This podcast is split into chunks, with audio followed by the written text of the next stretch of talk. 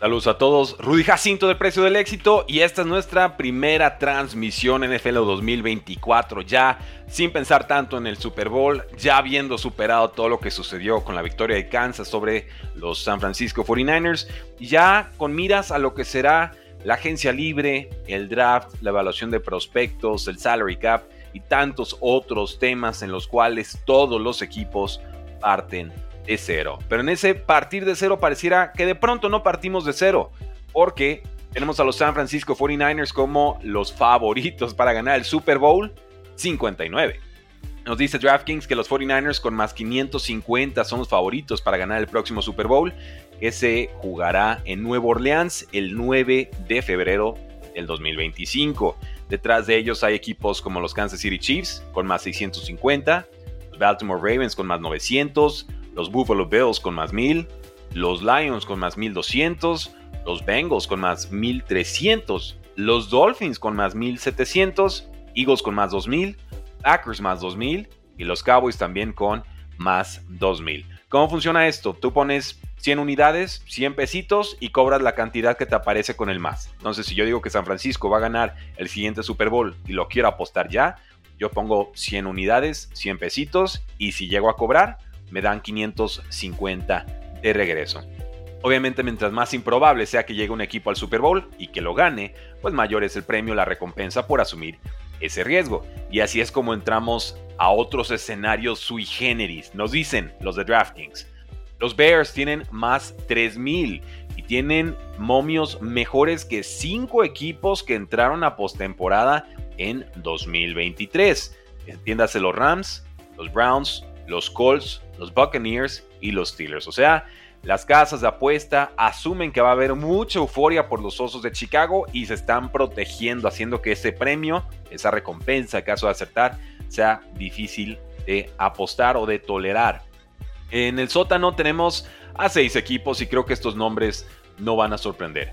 Panteras con más 25 mil, Titanes con más 15 mil, Broncos con más 10 mil, Raiders con más 10 mil, Gigantes con más 10 mil y Commanders con más 10 mil. Son apuestas completamente fantasiosas, pero bueno, si de estas hay que elegir alguna, diría que Broncos o Raiders son los que medianamente me pudieran tentar con más 10 mil de recompensa. Pero ¿cuál apostarían ustedes, damas y caballeros? Háganos saber en la casilla de comentarios. Es muy pronto para pensar en el Super Bowl 59, pero no es demasiado pronto para apostarlo.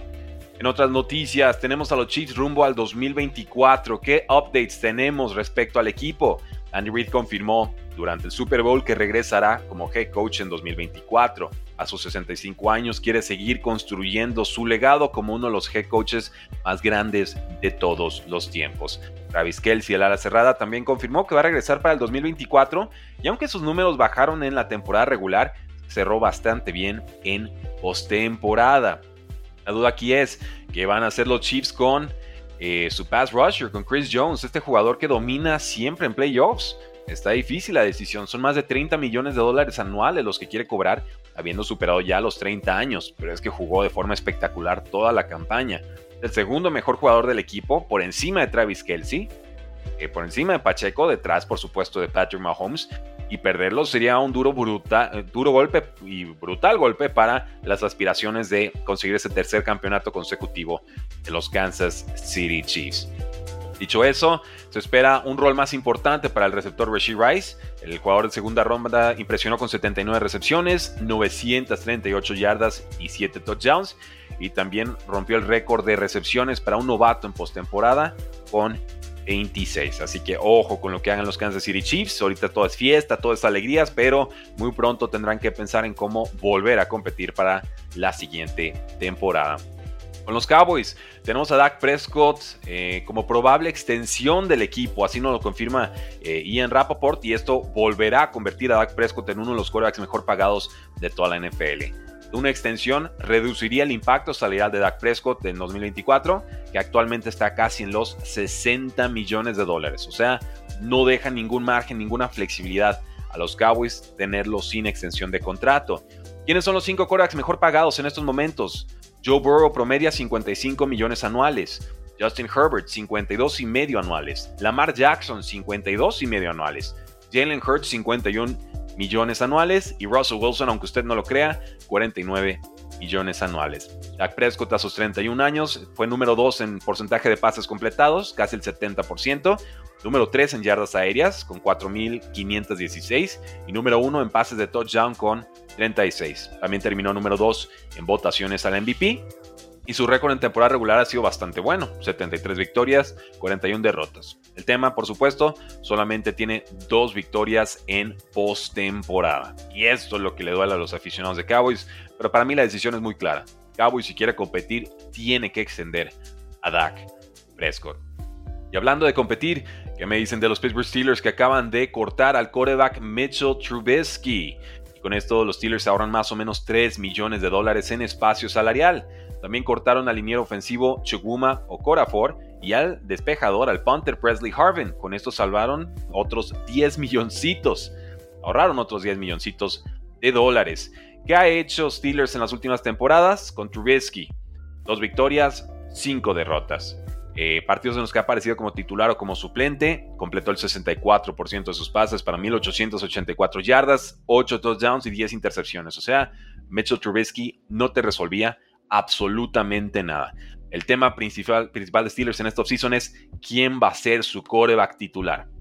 Y ya dejó claro Mike Tomlin que no le van a entregar la titularidad a Kenny Pickett así como así, tendrá que competir y tratar de conseguirla. Se especula mucho con el coreback de Bears, Justin Fields. Se dice que Mike Tomlin es muy fan de Justin Fields, aunque también se habla de Ryan Tannehill como posible target para el equipo, junto con Russell Wilson. Nada más recuerden que Ryan Tannehill ya trabajó con el nuevo eh, coordinador ofensivo, Arthur Smith, cuando ambos estuvieron en los Titanes de Tennessee. Con los Patriotas está en venta su pick número 3. Así especula Dan Graciano de ESPN. Cree que pueden bajar los Patriotas del pick número 3 para acumular mayores selecciones, ya que el roster de los Patriotas tiene muchas necesidades, no solamente la de mariscal de campo. También necesitan tackle ofensivo y receptor abierto. Eh, están abiertos los Patriotas a, llenar la posición de coreback a través de la agencia libre y si así lo hacen, creo que se eleva bastante la probabilidad de que los Patriotas se deshagan de ese pick número 3. El nuevo coordinador ofensivo, Alex Van Pelt, ya trabajó con el agente libre Baker Mayfield y con Jacoby Brissett en Cleveland. ¿Y qué equipos podrían estar interesados en subir hasta el pick número 3?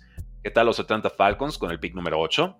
¿O los Vikingos con el pick número 11, asumiendo por supuesto que Vikings no pueda retener a Kirk Cousins.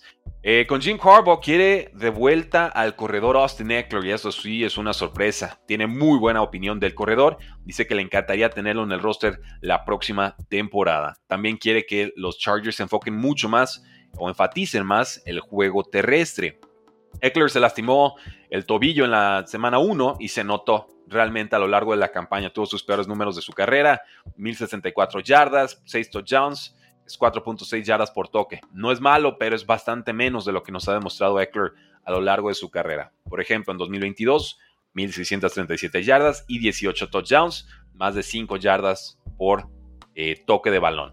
Los Chargers ahorita tienen problemas de espacio salarial, están con casi 46 millones por encima del límite, pero hay recortes bastante razonables. Entonces, si quiere regresar a Austin Eckler al equipo, tendría que llegar en un, contrato bajito, discreto. Y no sé si Austin Eckler está dispuesto a hacerle ese descuento a los Chargers porque ya tuvieron broncas por ese tema contractual el año pasado y le dieron como un milloncito ahí para que se callara Austin Eckler. Así tómalo, pero se acabó el tema, ¿no? Entonces, si, si quedó resentido con eso, es posible que no les acepte la oferta.